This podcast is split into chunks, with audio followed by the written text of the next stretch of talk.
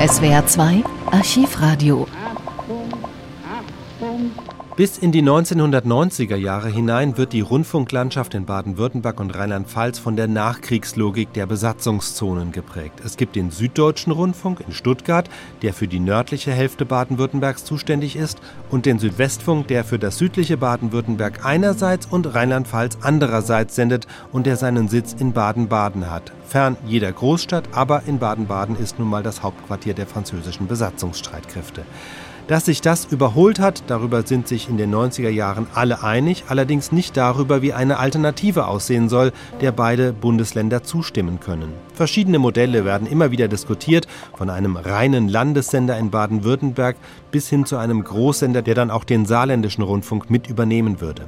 Am 15. August 1996, ein paar Monate nach den letzten Landtagswahlen, machen schließlich die Intendanten von SDR und SWF, Hermann Fünfgeld und Peter Voss, einen gemeinsamen Vorschlag, der dann in den Grundzügen später auch umgesetzt wird, als beide Länder 1998 zum Südwestrundfunk SWR fusionieren wobei SDR-Intendant Fünfgeld 1996 noch nicht den Begriff Fusion verwenden will.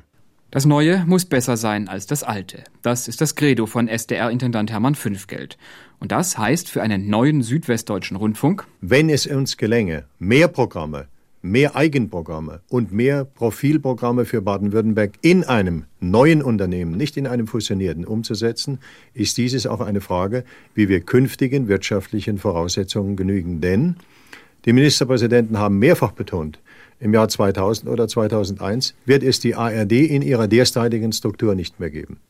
Wenn es gelänge, dass mit einem solchen Konzept Programmverbesserungen erreicht werden und damit der Hörer und der Zuschauer ein besseres Programm, ein Programm, was ihm möglicherweise sogar besser gefällt, angeboten bekäme, dann ist dieses ein Gewinn. Lange hatte SDR-Intendant Hermann Fünfgeld anders als sein Kollege Peter Voss in Baden-Baden für einen starken, eigenständigen Landessender für Baden-Württemberg gekämpft.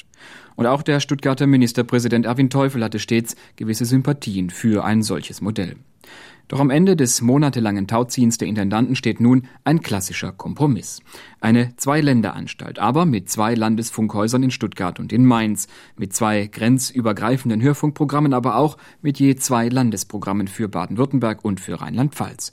Und mit einer Verdoppelung der landesspezifischen Berichterstattung im dritten Fernsehprogramm von jetzt 15 auf 30 Prozent. Dafür sollen die beiden Popwellen SWF 3 und das erfolgreiche SDR 3 mit dem größten Radioclub der Republik zu einer einzigen Welle fusioniert werden. Programmüberlegungen dieser Art stehen im Mittelpunkt der Überlegungen von Fünfgeld und Voss, aber auch zu Struktur- und Standortfragen bleiben sie eine Antwort nicht schuldig.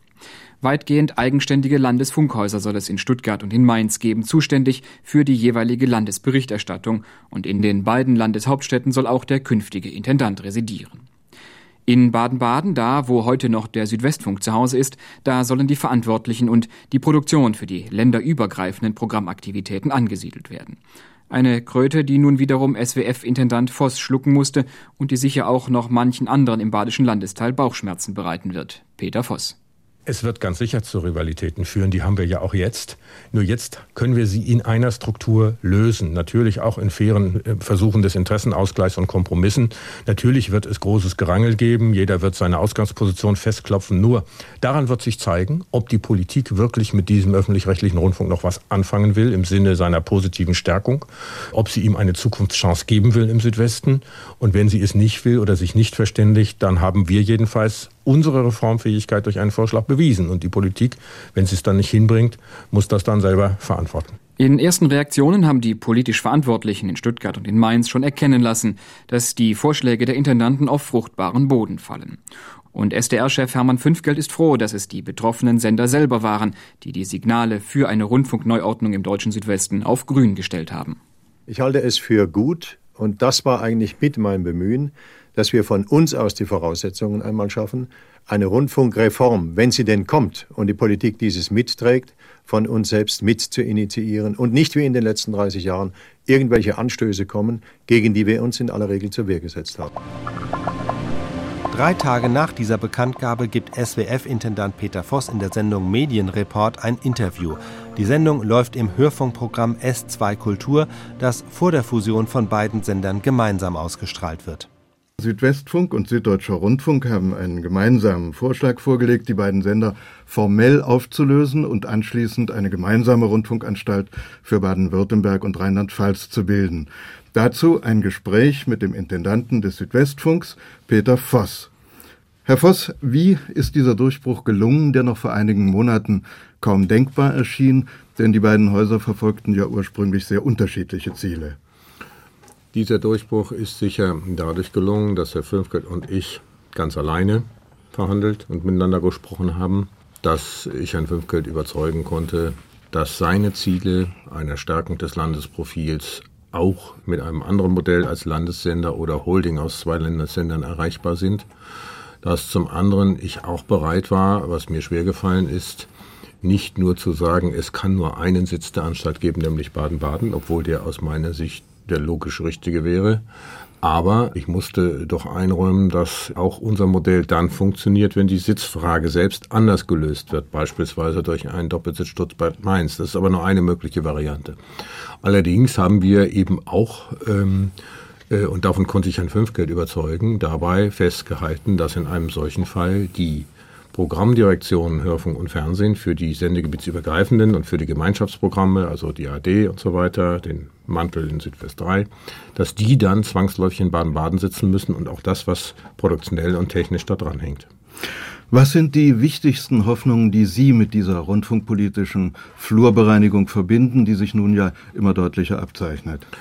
Die Hoffnung ist in der Tat, dass wir die Wirtschaftlichkeit zunächst mal stärken können, weil wir nicht mehr Parallelstrukturen haben in einem Bundesland und dass wir das, was wir da an mehr gewinnen, wie viel das ist, kann man letztlich nicht ausrechnen, nur dass es Geld kostet, wenn man Parallelstrukturen hat, das weiß man. Äh, aber dass wir diese Kraft dann in die Programme stecken können, denn da müssen wir noch einiges mehr tun, obwohl die Mittel knapper werden. Und die Politik erwartet es ja auch. Sie sagt zwar, ihr dürft am besten noch weniger Geld ausgeben, aber gleichzeitig sollen die Programme besser, regionaler, landesbezogener werden. Und gerade das kostet ja sehr viel Geld. Nach Ihren Vorstellungen könnte die Fusion, die es ja praktisch sein wird, bereits Anfang 1998 beginnen. Wann könnte der Umbau abgeschlossen sein? Das wird ein Prozess, der sicherlich ein paar Jahre dauert. Ähm, je schneller, desto besser natürlich. Aber es geht ja dabei äh, auch um lebende Menschen, sag ich mal. Das heißt, äh, wenn man nicht so eine Neugründung nutzen wollte, um sozusagen auf kaltem Wege betriebsbedingte Entlassungen vorzunehmen. Und das wird und darf nicht äh, der Fall sein. Da sind wir auch völlig einig. Das werden wir auch in geeigneter Form festschreiben und uns darauf festlegen. Dann geht es ja in einer Zusammenlegung nur mit Rücksichtnahme auch auf bestehende Funktionen, die Leute haben. Und da ist auch Überzeugungsarbeit zu leisten, aber es muss trotzdem zügig gehen. Also ich rechne schon mit ein paar Jahren, äh, bis das dann abgeschlossen ist. Es war ja von Anfang an klar, dass Standortfragen, Sie haben das eingangs schon erwähnt, die schwierigsten Probleme sein würden. Und um diese Standortfragen wird sicher noch zäh gerungen werden. Sie halten es in Ihrem Papier für denkbar, dass der neue Sender einen Doppelsitz in Stuttgart und Mainz bekommt. Da fragt man sich natürlich, heißt das, dass der Intendant ständig zwischen den beiden Landeshauptstädten hin und her pendeln müsste, so etwa wie die Kaiser des Mittelalters, die im Umherziehen regierten? Wenn diese Variante käme, die allerdings an bestimmte Bedingungen zugunsten von Baden-Baden gebunden wäre, das muss man dann schon sagen, äh, dann kann es natürlich letztlich nur eine Postadresse geben. Es ist ja auch jetzt so, dass äh, ich ein Büro in Mainz habe und dass ich sehr viel dort bin. Und äh, das muss auch einfach sein. Wir sind Landesrundfunkanstalt in Rheinland-Pfalz und da ist eine gewisse Präsenz erforderlich. Aber man müsste sich schon, sage ich mal, für eine Postadresse, ein Gerichtsstand am Ende entscheiden. Aber man könnte damit dokumentieren, es sind eben zwei Länder, die im Prinzip gleichrangig sind. Sie werden allgemein als der künftige Intendant angesehen, eine Spekulation, die natürlich noch etwas verfrüht sein mag, aber ich nehme an, dass Sie zumindest für diese Aufgabe zur Verfügung stehen würden.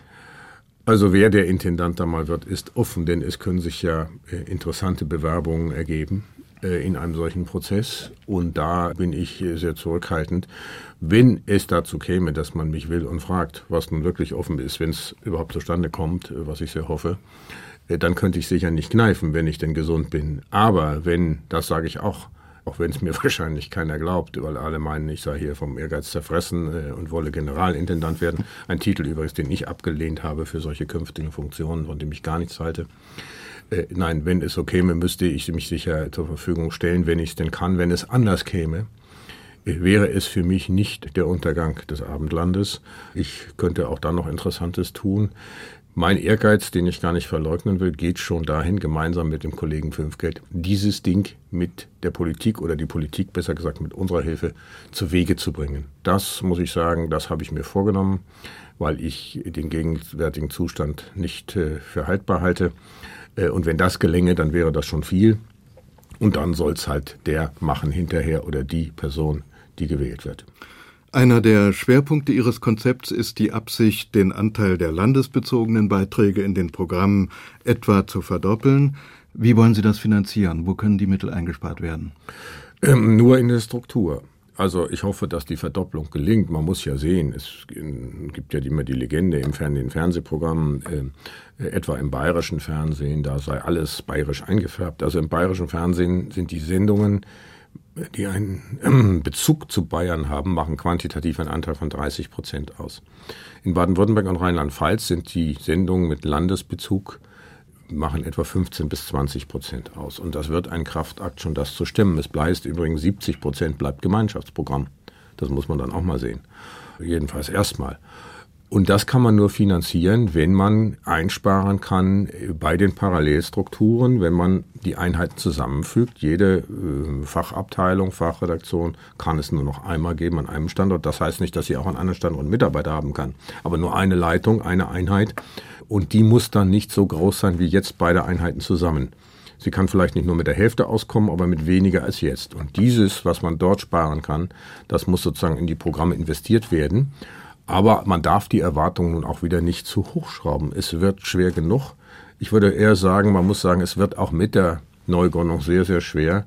Aber ohne wird es noch viel schwerer und am Ende vielleicht hoffnungslos in diesen kleinteiligen Strukturen. Deshalb muss die Neugründung sein. Es wird also zumindest vorerst weiterhin ein gemeinsames drittes Fernsehprogramm geben. Schauen wir mal auf den Hörfunk. Im Hörfunk denken Sie an zwei Gemeinschaftsprogramme, die hier in Baden-Baden produziert werden sollen und je zwei Landesprogramme aus Stuttgart und Mainz.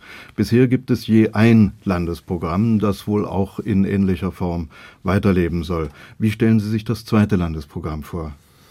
Äh, darüber kann man streiten. Die Vorstellung des Südwestfunks ist, dass das zweite Landesprogramm ein Kulturprogramm sein soll, das allerdings dann auch noch die beiden Programme einen Gemeinschaftsanteil für Hochkultur haben müsste. Die muss man ja nicht zweimal produzieren.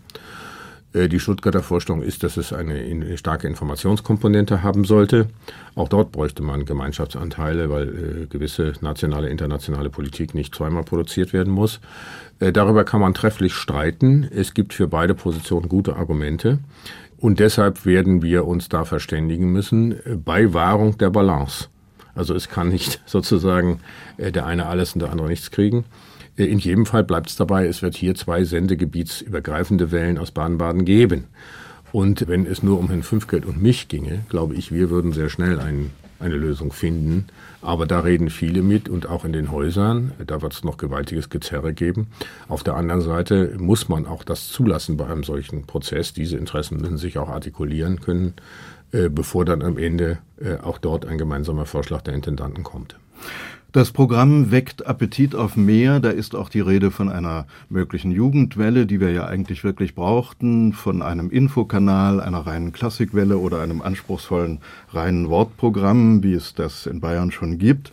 Sind das reine Wunschvorstellungen oder kann davon irgendetwas in den nächsten fünf Jahren Wirklichkeit werden?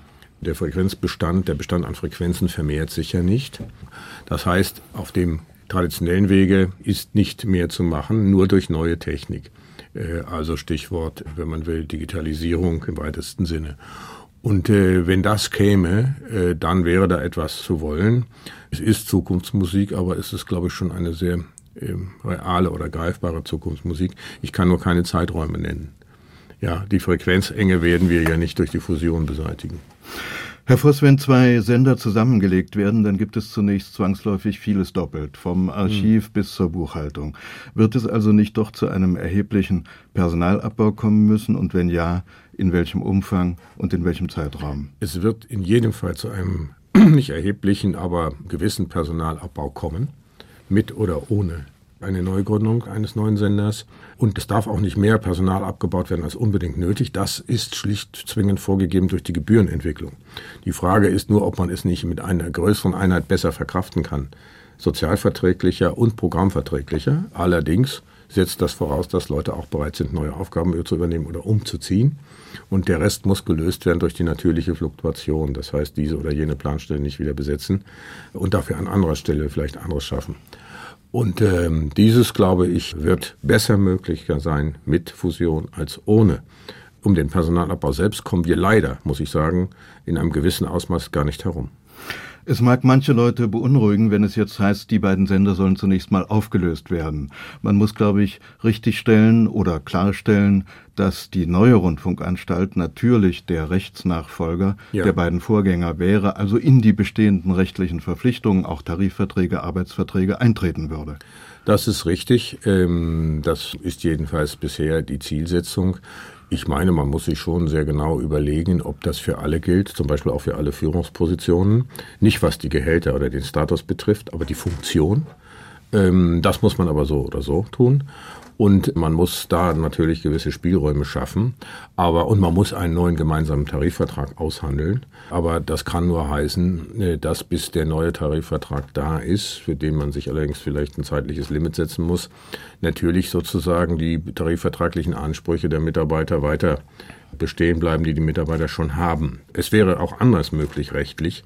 Das wäre aber unfair, wenn man das in dieser Weise nutzen müsste. Allerdings setzt auch das voraus, dass die Gewerkschaften etwa bereit sind, und das waren sie auch bei uns im Hause und auf anderer Ebene die Personalvertretung, über das, was so oder so geschehen muss. Flexibilisierung ist das Stichwort, neue Berufsbilder ist das Stichwort, mit sich reden zu lassen. Sonst, äh, wenn es nur eine Besitzstandsfestschreibung auf ewig sozusagen wäre, dann würde auch ein neues Haus das nicht verkraften. Wir würden es allerdings auch jetzt nicht verkraften, wenn alles immer so bleibt, wie es ist. Nach einer Fusion möchten sich natürlich alle Beteiligten als Gewinner fühlen. Muss es hm. nicht notwendig auch Verlierer geben? Es werden alle gewinnen und zugleich verlieren. Wenn wir es aber nicht machen, werden wir langfristig nicht so deutlich spürbar am Anfang stärker verlieren, alle miteinander. Das ist das Problem. Äh, richtig ist, dass in Zeiten, wo alle sparen müssen, ohnehin jeder was hergeben muss. Oder wenn er alles behalten will, dann wird dies alles immer weniger oder immer schlechter. Das heißt, wenn der Süddeutsche Rundfunk und wir völlig parallel die gleiche Palette anbieten, weiterhin, äh, dann muss zwangsläufig bei begrenzten, äh, knapper werdenden Mitteln das Produkt schlechter werden und leiden. Da ist es besser, man gibt dies oder jenes auf und bekommt aber auch etwas dafür. Stuttgart beispielsweise für Landesprogramme die Zuständigkeit fürs ganze Land, die es heute nicht hat. Das ist ja schon mal was. Und äh, Baden-Baden für das, was hier an Gemeinschaftsprogrammen gemacht werden kann, die Zuständigkeit für zwei Bundesländer, während es bisher nur anderthalb oder 1,4 sind. Das muss man ja auch mal sehen. Und das heißt ja auch was im Hinblick auf die Gebühr, die dann zur Verfügung steht für Gemeinschaftsprogramme. Die ersten Reaktionen auf Ihr Konzept waren ja fast ausnahmslos positiv. Halten Sie es dennoch für denkbar, dass die Verhandlungen, die im Herbst beginnen sollen, noch scheitern könnten? Ja, das halte ich sehr wohl für denkbar. Ich halte es für denkbar, dass es viele Standort- und interessenbedingte Widerstände gibt, weil man wahrscheinlich die Risiken oder viele die Risiken sehen werden und die Chancen nicht erkennen werden. Das wird auch in den Häusern so sein. Jeder, auch wenn er hehre Argumente ins Feld führt, orientiert sich natürlich an seinen Primärinteressen. Das ist einfach so. Und es gibt natürlich genug Querverbindungen zwischen Häusern und denen, die entscheiden, den Entscheidungsträgern.